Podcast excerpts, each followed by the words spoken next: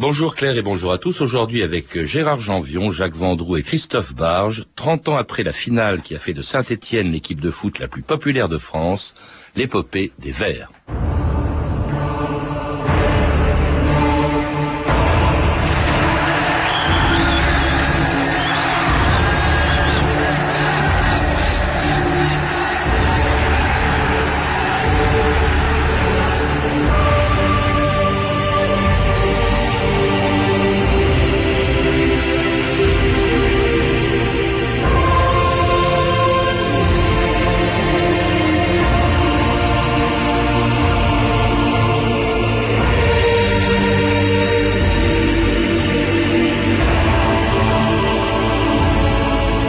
L'histoire.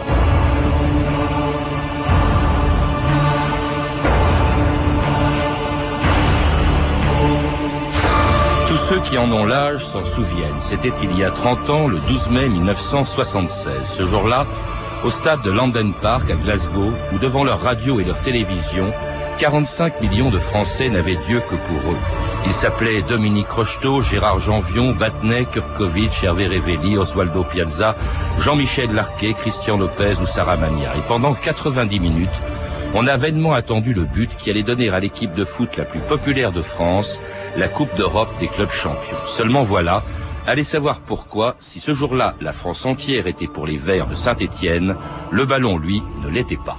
La balle est récupérée maintenant par les attaquants stéphanois et par Patrick Rovelli qui tente un très bon tir. Et une cesse encore de Saramagna qui passe encore à un mètre de la cage de Sepp Mayer. Décidément, on se demande quand cette balle va se décider à pénétrer euh, dans la cage de Sepp Mayer. Eh bien non, ça aurait pu être une belle occasion, une très belle occasion, qui s'est réussie. Elle aurait peut-être changé la face des choses et même du monde compte tenu de l'ampleur prise par ce match. Seulement voilà, la Coupe d'Europe, ce ne sera encore pas pour cette année. 1 à 0 pour le Bayern, un but bête sur un coup franc, un coup pas très franc, dit-on à Saint-Etienne. Mais enfin, c'est la loi du sport et il faut le dire parce que c'est vrai, ce fut tout de même un très beau match.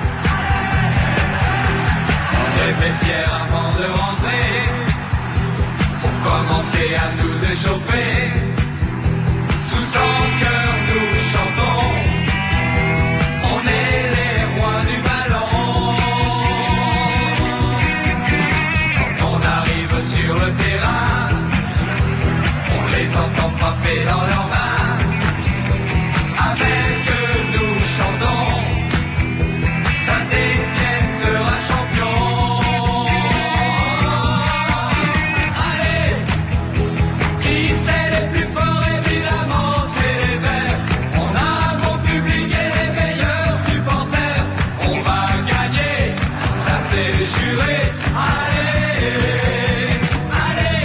bien, contrairement à leur chanson, le 12 mai 1976, les Verts ce jour-là n'ont pas gagné, ils n'ont pas été champions d'Europe, ils étaient battus par les Bayern de Munich, pardon.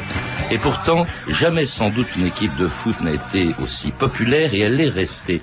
Jacques Vendroux, comment expliquer cette popularité qui dure alors que depuis 25 ans, les Verts n'ont gagné ni de championnat ni de Coupe de France? Qu'est-ce qu'elle avait cette équipe de plus que Reims autrefois ou encore euh, Marseille, le PSG ou Lyon aujourd'hui? Oui, je crois qu'il faut rappeler un petit peu le, le contexte des années 72-77.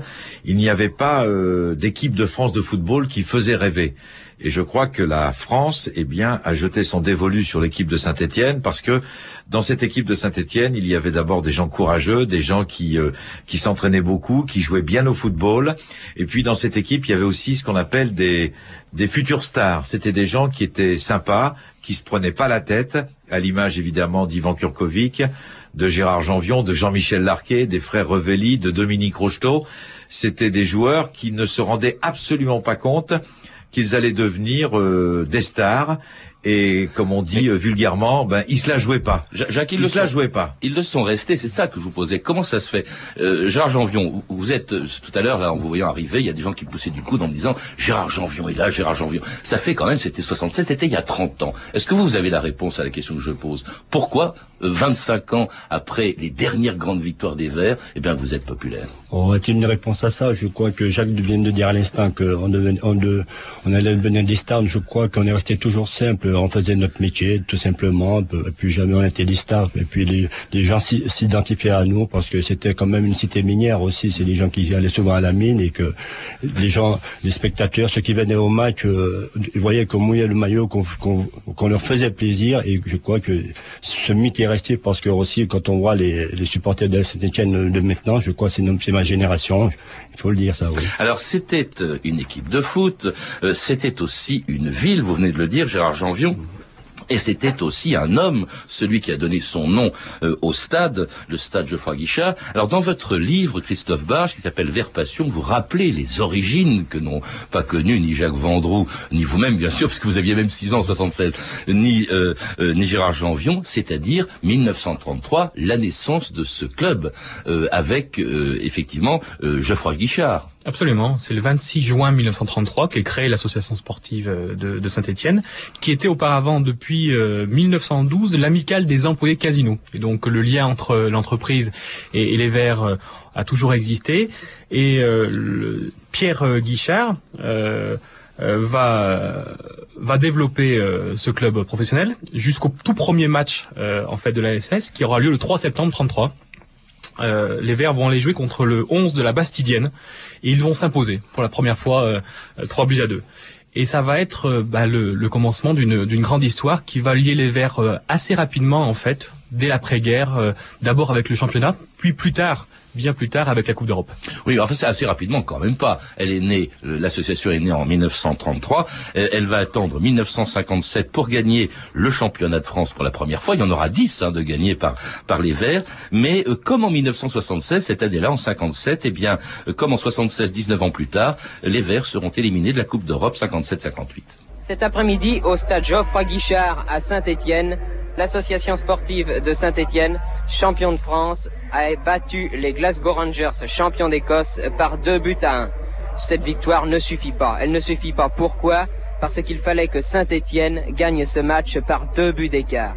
Ce match dont Roland Mesmer va vous retracer les principales lignes. Il était vraiment injuste que les champions de France soient battus et incontestablement, ils ont aujourd'hui mérité 100 fois de triompher par au moins deux buts d'écart et euh, de participer ainsi au second tour de la Coupe d'Europe des clubs.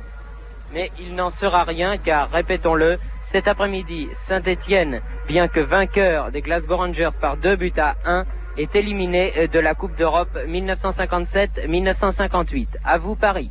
Et dès cette époque, on le voit, Jacques Vendroux, le cœur des journalistes battait déjà pour les Verts, au risque d'être même euh, un peu de manquer d'objectivité. Ça fait d'ailleurs pendant 20 ans, ça a duré comme ça. Euh, quand les Verts gagnaient, évidemment, on s'en réjouissait. Quand ils perdaient, c'est pas grave, c'était pas leur faute. Oui, je crois que la France était vraiment supportrice des Verts, et donc quelque part, moi je le reconnais dans des matchs de Coupe d'Europe, j'étais euh, très partie prenante. Euh, même dans des matchs de championnat, je me souviens très bien qu'un jour on m'a reproché pendant des années euh, un commentaire entre une demi-finale de Coupe de France de football entre le Football Club de Nantes qui avait gagné contre Saint-Etienne 3-0 et l'équipe de Saint-Etienne qui au match retour avait gagné 5-1. C'est ah vrai que, tout à l'heure. C'est vrai que ça m'a, c'est vrai que j'étais très partisan, mais je, c'est des moments qui sont tellement énormes, c'est des moments qui sont tellement, vous savez, c'est comme le premier baiser.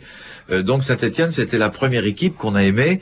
Eh bien, c'est comme le premier baiser avec une femme. Eh bien, on s'en souvient toute notre vie. Bon, il y a quand même aussi, il y a eu suite beaucoup de victoires. Je répète, 10 championnats euh, de France en 24 ans, 6 coupes de France, euh, avec aussi, et c'était l'époque d'un entraîneur, on l'a peut-être un peu oublié aujourd'hui, mais qui était un peu l'artisan de tout cela. vous le rappelez, Christophe Barge, c'était évidemment Roger Rocher. Alors non, Roger Rocher était le président. Le président, pardon, excusez-moi. Absolument, président, le président, le grand président mythique de cette étienne À 41 ans, il devient président et euh, sa première saison se passe très très mal, à tel point qu'il pense démissionner dès la fin de la première saison. Euh, et c'est euh, et c'est Pierre Guichard qui fait une déclaration à la presse en disant je fais toute confiance à Roger Rocher, qui remonte sur son cheval et, et qui va commencer lancer l'aventure. Mais vous avez raison, c'est que l'équipe de Saint-Etienne, c'est avant tout celle de trois entraîneurs mythiques qui vont se succéder. Jean Snella, euh, euh, Albert Batteux et euh, évidemment Robert Herbin. Les trois avec trois styles très différents, mais trois qui vont amener chacun à leur tour des, une progression pour l'équipe de Saint-Etienne. Et, puis, et puis plusieurs générations aussi de joueurs. La première, on l'a un petit peu oublié, il y avait quelques grands noms. Il y avait l'Algérien Mekloufi, euh, il y avait Robert Herbin, on l'a pas oublié parce que il est devenu entraîneur de Saint-Etienne, mais il était joueur. Il y avait aussi Aimé Jacquet qui, avant, bien avant d'être le patron de l'équipe de France, était à commencer à Saint-Etienne. Absolument, il y avait Aimé Jacquet dont le papa euh, ne croyait absolument pas à la réussite de, de, de footballeur professionnel. Il a fallu beaucoup de temps pour que le père d'Aimé Jacquet reconnaisse à, à Aimé Jacquet euh, sa réussite en tant que joueur. Il y a eu Robert Herbin. Robert Herbin euh, a une très jolie histoire. Lorsqu'il est devenu entraîneur, quelques années plus tard, trois ans après la fin de sa carrière de joueur, euh, les joueurs sont venus le, le, trouver dans le vestiaire en lui disant écoutez, je, je voudrais qu'on que vous que vous puissiez participer au match. Et Herbin a repris les a remis les crampons pour jouer un match euh, en défense centrale, euh, je crois. C'était le Euh, dernier match de championnat. voilà, et absolument. les joueurs ont effectivement demandé à Roby de, de jouer euh, libéraux ce dernier match de championnat. Absolument. Alors après cette première génération, on arrive une autre, celle qui va jouer évidemment la finale euh, de euh, 1976. Et euh, il y a donc vous, Gérard Janvion, vous, vous veniez, vous êtes arrivé en 72 euh, à Saint-Étienne en venant euh, directement de la Martinique. On vous avait repéré, il y a un sélectionneur qui a dit ça, c'est un bon joueur. Vous êtes arrivé en 72, ça devait être impressionnant parce que déjà Saint-Étienne était une équipe célèbre. Oui, déjà, c'était une, une équipe célèbre parce que j'ai connu l'époque où il y avait Bosquier, Keita. Bon, j'arrivais là-bas, je crois Pierre Garonnet qui faisait sa tournée dans l'Amérique du Sud. Ils m'ont, il m'a pas vu jouer. On, on lui a dit tiens, on a un, un, un, petit gars qui est très fort. Et c'est la première fois que Pierre Garonnet, il, il s'amène comme ça. Il m'a pas vu jouer. Il me dit écoute, allez, tu signes de suite un contrat de non sollicitation. Écoute, on, on t'attend là-bas. Et puis je suis arrivé euh, au mois de juin 72. Ouais. Et c'était quatre ans avant ce match dont beaucoup de Français et même de Françaises se souviennent depuis 30 ans, la finale de la Coupe d'Europe des champions, une finale à laquelle aucun club français n'avait participé depuis 20 ans, depuis Reims 20 ans plus tôt, et une finale attendue par tous les Français, à commencer par les Stéphanois bien sûr. France Inter, Patrice Bertin, le 12 mai 1976, quelques heures avant le match.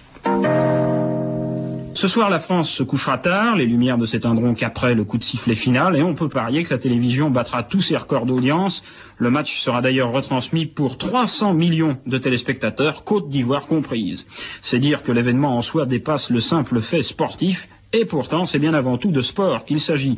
La première fois depuis le Grand Reims qu'une équipe française joue la finale de la Coupe d'Europe. À Saint-Étienne, les derniers supporters rangent leurs fagnons et leurs maillots verts dans leurs valises. Une véritable veillée d'armes que suit pour nous Pascal Delannoy. J'imagine, Pascal, que l'ambiance est chaude à Saint-Étienne. Oh oui, Patrice, très chaude. On s'apprête ici à vivre le jour le plus long, comme l'on dit, on, c'est-à-dire toute la ville de Saint-Étienne et toute la région qui s'est habillée de vert. Le père euh, Recordert l'a lui-même constaté dans sa paroisse de Saint-Louis. Il y a certainement eu des cierges déposés pour la victoire. Allez les verts, allez les verts, allez Tu connais euh, la composition de l'équipe de Saint-Etienne Tu peux me donner tous les noms des joueurs? Euh, oui. Alors, Rocheteau, Larquet, Janvion, Lopez, Faraison. Euh... Tu connais le goal? Oui, Kurkovic. Alors qui va gagner? Les verts. La coupe nous appartient, les verts, la coupe nous appartient. Nous allons gagner, la coupe nous appartient. Allez les verts, allez les verts, allez, allez les verts, allez les verts, allez. Il y avait une sacrée pression sur vous ce 12 mai 1976, Gérard Janvion. Oui, beaucoup de pression. Disons que quand on parle de QRL, à 30 ans après que j'apprends la nouvelle, 30 ans après que j'apprends, oui. Mais c'est vrai que c'était quand même une finale de Coupe d'Europe et puis euh, ça faisait des années que la, que la France, le football français était un petit peu dans l'anonymat et puis qu'il y a eu cette équipe de jeunes, des, jeunes joueurs issus du centre de formation qui arrivent en finale de une finale de Coupe d'Europe. Je crois que c'était un moment extraordinaire et beaucoup de pression. Mais je crois que ce jour-là, on était prêt pour cette finale. Mais bon, il y a eu, il y a eu malheureusement ces, ces fameux poteaux carrés. Que... Non, mais on, on, y, on, y, reviendra. Jacques, vous étiez témoin aussi de cette pression puisque vous étiez dans ce stade-là. Oui, Quelle nous avons. atmosphère À l'époque, on avait commenté la finale avec euh, Pierre Loctin qu'on a entendu tout à l'heure et et Fabrice Balédan. Et quand vous arrivez euh, au stade à Glasgow, vous avez d'abord euh, d'abord un, un, choc terrible parce que vous imaginez qu'il va y avoir, je sais pas moi, 20 000 supporters de Saint-Etienne et 20 000 supporters du Bayern de Munich. À la sortie, vous avez 35 000 supporters de l'AS Saint-Etienne et à peine 5 000 supporters du du Bayern. Et vous vous rentrez dans un terrain neutre où vous imaginez oui, quand on même était à Glasgow, hein, on était à Glasgow ni en Allemagne ni, ni, en France parce que sûr. la finale de la Coupe d'Europe se dirige toujours sur un sur un terrain neutre comme mercredi prochain entre Arsenal et Barcelone euh, au Stade de France, eh bien là, vous avez l'impression qu'on rentrait dans un Geoffroy Guichard bis. On se baladait euh, l'après-midi du match ou la veille dans les rues de Glasgow, on avait l'impression, même si l'architecture était différente, on avait l'impression qu'on était à Saint-Étienne. Il y a eu ce qu'on appelle, mais on en a parlé tellement de fois, la, la marée verte. Il y a eu je sais pas combien de charters, combien de, de je sais pas combien de cars qui ont traversé toute la France, euh, toute l'Angleterre pour arriver en Écosse. Je crois qu'il y a eu 300 millions de téléspectateurs, Patrice 300 Bertin millions de téléspectateurs, des, des milliards d'auditeurs aussi. Faut pas. À l'époque, faut- c'était rare, hein, quand même, autant de spectateurs. ah mais c'était mais c'était c'était si vous voulez c'était c'est devenu un- pourquoi on en parle encore aujourd'hui 30 ans après? Parce que c'est un phénomène qui était complètement démesuré c'est-à-dire que tout était dans l'excès Euh, les Verts sont devenus populaires. Pourquoi ils sont devenus populaires? Parce que les mecs étaient sympas, parce que c'était des bons joueurs de football, mais tout était dans l'excès. Et euh, moi, je me souviens que, je sais pas si c'est arrivé encore il y a ces dernières années, je crois qu'il y a eu près de 250 à 300 charters au départ de Saint-Étienne, de Paris et toute la France. Et l'aéroport de Glasgow euh, a été complètement saturé. Et, et je veux dire, il y a eu de nombreux problèmes, je crois, de, de plans de vol à, à cette fa- fameuse nuit-là.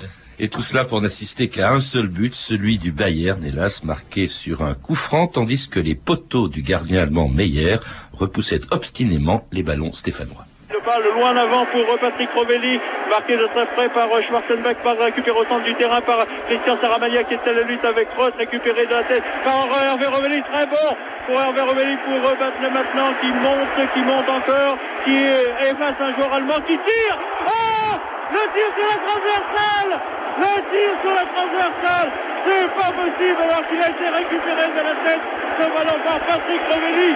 C'est vraiment la grande occasion. Incontestablement, Maillard était battu sur euh, ce tir de Batley euh, sur la barre que nous notons à exactement à la 40, euh, 34e minute de jeu. Ah, cette transversale, Gérard Janvion, vous disiez que c'était la cause de votre défaite. Et beaucoup de journalistes l'ont dit, parce que effectivement, beaucoup de ballons sont arrivés dessus, mais comme elle était carrée, ils étaient repoussés au lieu de rentrer dedans, c'est ça?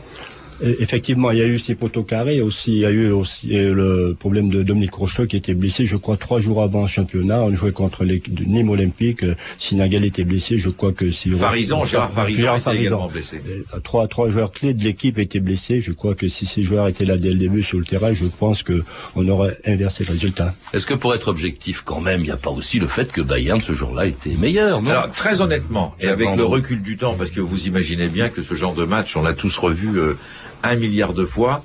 D'abord, il eu, y a, d'abord, il y a eu un grand, grand match de, de, de Zepp Meyer, qui était à l'époque le meilleur gardien de but du monde, qui était le gardien de l'équipe nationale d'Allemagne de l'Ouest. D'ailleurs, euh, deux ans avant, il avait gagné la Coupe du Monde avec l'Allemagne. Donc d'abord, il y a le match euh, presque parfait de Zepp Meyer. Après, il y a une équipe de Saint-Etienne qui, quand vous regardez ce match, je vous dis, euh, 30 ans plus tard, les Stéphanois ont eu mais un nombre incalculable d'occasions de but. Alors évidemment, on met les poteaux carrés dans cette histoire, ce qui est quelque part un petit peu normal, mais je parle sous le contrôle de Gérard, la Saint-Etienne, même privé de trois titulaires indiscutables, euh, Pierre Repellini avait joué ce match d'ailleurs, et euh, ils ont largement dominé le Bayern, et je crois que Beckenbauer a dit longtemps après, c'est sans doute, et, Dieu sait si le Bayern a gagné beaucoup de finales, Beckenbauer a dit, c'était sans doute la seule finale qu'on ne méritait pas de gagner. Votre état d'esprit à ce moment-là, euh, dans les vestiaires à la fin du match, Gérard Janvion Pour moi, avec du recul, c'était difficile, c'était de la tristesse, c'était des pleurs, parce qu'on est passé à côté de, on n'est pas passé à côté dans le match, disons qu'à côté de la finale, parce qu'on devait gagner ce- cette finale, c'était pour nous cette finale, et puis, malheureusement, c'est la loi du sport. hein. Mais, Écoutez, on n'a pas pu mettre ces, il y a eu poteaux, et puis, euh, on n'a pas pu mettre des buts. Je pense qu'on avait d'autres occasions, d'autres occasions de mettre des buts, on n'a pas su le faire. Eh bien, c'est c'est une finale, c'est le sport, il fallait, il fallait l'accepter. Alors les joueurs, les Stéphanois, la France entière était évidemment consternée. Et là, c'est ce qui se passe. Il se passe une chose tout à fait extraordinaire. Au lieu de vous critiquer, Gérard Janvion, vous et les Verts, ben, vous êtes accueillis le lendemain triomphalement sur les Champs-Élysées, comme si vous aviez gagné. 100 000 personnes sur les Champs-Élysées, une atmosphère délirante. On n'avait jamais vu cela à Paris pour une équipe de football. Si Jean-Michel Larquet et ses joueurs n'ont pas gagné la Coupe d'Europe, ils ont su véritablement conquérir le cœur des Français, celui des Parisiens en particulier. Oui, de parade de la popularité, Robert Herbin, Kurkovic, Janvion, Larquet, mais aussi bien sûr Dominique Rocheteau qui visiblement ému fait part de ses sentiments à Jacques Vendroux. Oui, ça c'est impressionnant. D'ailleurs, je m'y attendais pas du tout. Vraiment, euh, enfin, c'est- ça fait quelque chose. Quoi. Ça vous inquiète pas un petit peu cette popularité euh, qui devient quelquefois démentielle? Si, ça me fait peur. Surtout, euh, je m'en suis aperçu vraiment aujourd'hui.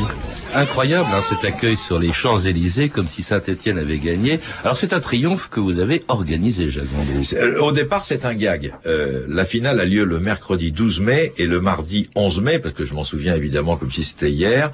Je vais voir euh, dans l'hôtel des joueurs, je vais voir le président Roger Rocher. Et je dis à Roger Rocher, président, euh, normalement, euh, le lendemain matin, donc le jeudi, vous allez faire Glasgow. Saint-Étienne dans l'avion privé, vous aviez affrété. Il il me dit oui. Alors je dis, président, est-ce que vous êtes d'accord de faire Glasgow, Paris, Saint-Étienne? Il est un peu surpris et il me regarde et il me dit, quoi qu'il arrive, j'ai dit oui, président, quoi qu'il arrive. Il me dit, bon, on est d'accord. Donc moi, après, j'appelle Paris, je leur dis, voilà, les Verts arrivent à Orly à telle heure, il faut venir les chercher, il faut les inviter à déjeuner à la maison de Radio France. Et puis le lendemain matin, on avait né- négocié avec le protocole de l'Élysée, c'était Valéry Giscard d'Estaing qui était président de la République. On a expliqué que les, les Verts venaient, que les Verts étaient des héros, etc., etc. Et donc, on a obtenu que le Giscard d'Estaing reçoive les Verts de Saint-Étienne, je veux dire, à 17 heures. Donc, on les a mis dans des voitures au départ de la maison de la radio pour aller à Saint-Étienne, et puis on a annoncé sur les antennes de France Inter qu'ils allaient passer par les Champs-Élysées sans aucune autorisation préfectorale. Personne n'était évidemment au courant de cette décision complètement arbitraire qu'on avait prise avec euh, les patrons de France Inter à l'époque, et on s'est retrouvés, nous les premiers surpris, euh, dans un défilé où il y avait, en toute simplicité, Gérard, vous vous en souvenez, 100 000 personnes qui acclamaient les Verts. Comme si et donc c'est la plaisanterie, c'est l'éternelle plaisanterie de Michel Platini qui dit régulièrement je ne comprends pas Vendroux comment tu as pu faire descendre les Champs-Élysées à une équipe qui avait perdu? Gérard Janvion? Non, je disais, personne n'était au courant, mais quand même, quand on descend les Champs-Élysées, il y avait 5000 personnes. Oui, mais on l'avait annoncé, on l'avait annoncé sur France Inter toute la matinée. Ah, bon, d'accord. Alors c'est l'apogée d'une légende qui allait encore durer longtemps et qui était consacrée par d'autres victoires comme celle-ci qui en 1977 avait fait perdre votre voix, euh, Jacques, Jacques Vendroux. Le ballon s'élève pour qui? Eh bien, oh là là, oh là là, et le but Marqué le but à l'instant qui vient d'être marqué par Osvaldo Piazza 5 à bien, 5 à 1 Une tête plongeante, une tête plongeante de Osvaldo Piazza Et Piazza vient de marquer un cinquième but Remettez-vous, Jacques. extraordinaire, extraordinaire cette fin de match Ce sont les Stéphanois, n'ayons pas peur des mots maintenant, qui joueront la finale de la Coupe de France contre Reims les Stéphanois, alors que personne n'y croyait. C'est vraiment c'est Ah, fantastique. ah non, c'est absolument fabuleux. Le public est debout dans les tribunes. Il hurle sa satisfaction. Il agite les bannières vertes. Les Stéphanois, je vous le rappelle, mènent par 5 buts à 1 devant les Nantais. Les Stéphanois, voilà, c'est fait. Les Stéphanois du Citron, samedi soir à 20h15 au Parc des Princes. Les supporters sont venus de loin. Ils sont fidèles, ils nous aiment bien. Ils font sauter les bouchons quand Saint-Étienne est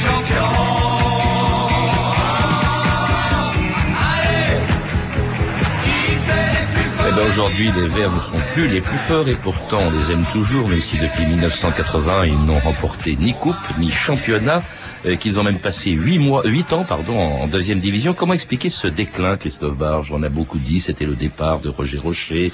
Il y a eu une affaire un peu sombre de caisse noire, etc. Et peut-être un budget aussi tout simplement qui est moins important. Oui, vous savez, je crois que c'est difficile pour une équipe de football de rester au sommet tout le temps. Euh, Ça faisait 10 ans, 15 ans presque que, que les Verts dominaient le football français. Euh, le football était en train de changer. L'arrivée de Michel Platini a marqué un changement. C'était le premier gros salaire euh, chez les Verts. Ça a peut-être, mais je ne m'engagerai pas là-dessus, changé un peu la mentalité euh, du club. Et puis peu à peu, voilà, le football est rentré dans des, années qui étaient différentes de celles des années 70. Et les qualités qu'avaient développé les Verts, c'est-à-dire une préparation physique, qui était les premières à le faire, des mises au vert, n'étaient plus suffisantes pour dominer le football ni français ni européen. Et puis d'autres sont arrivés. Mais, mais toujours avec toujours autant de supporters, mais des supporters très différents de ceux qu'on voit aujourd'hui. À l'époque des Verts, c'était une fête leur présence sur un stade. Maintenant, on a l'impression, Jacques Vendroux, que c'est une guerre. Euh, Je crois qu'il faut pas euh, mélanger tout le monde. C'est vrai que c'est la guerre pour certains euh, supporters de certaines équipes. Il faut rappeler quand même un phénomène qui date des années 73-77. L'AS Saint-Étienne a été le premier club au monde au monde, je veux dire, de créer des sections de supporters dans, dans toute la France. C'est-à-dire qu'il y avait des supporters associés, c'est la première fois qu'il y avait des membres associés, que ce soit euh, à Calais, à Hénin-Liétard, à Bayonne, à Biarritz, même à Marseille, qui était l'ennemi, entre guillemets, de l'époque, ou à Brest, il y avait des sections de supporters qui ont été créées dans toute la France. Donc, si vous voulez, ces, ces mêmes euh, associés existent toujours 30 ans après. Et ils ont gardé le même état d'esprit. Et il ne faut surtout pas comparer les supporters de l'AS Saint-Étienne de ces 30 dernières années avec des supporters que je ne nommerai Et- pas et- pour pas leur donner Et les joueurs, ils ont 30 ans de plus, comme les supporters. Ça vous manque cette période, Gérard Janvion, parce qu'il nous reste très peu de temps. Il nous reste quelques Non, non, non, pas vraiment au début. Au début, euh, oui, ça me manquait énormément, mais maintenant c'est bon, c'est fini, la page est tournée. Bon, on passe à autre chose maintenant. Non, non pour revenir tout à l'heure pour euh, le déclin de Saint-Etienne, moi je pense que c'est venu entre la rivalité entre euh, Roger Rocher et Robert Herbin. C'est après la finale, quand on a perdu cette finale, et, Ro- et Robert Herbin voulait repartir avec des jeunes. Et Monsieur Rocher a dit non, on repart avec des grands joueurs, dont la venue de Platini, parce que Monsieur Rocher voulait gagner la finale de Coupe d'Europe.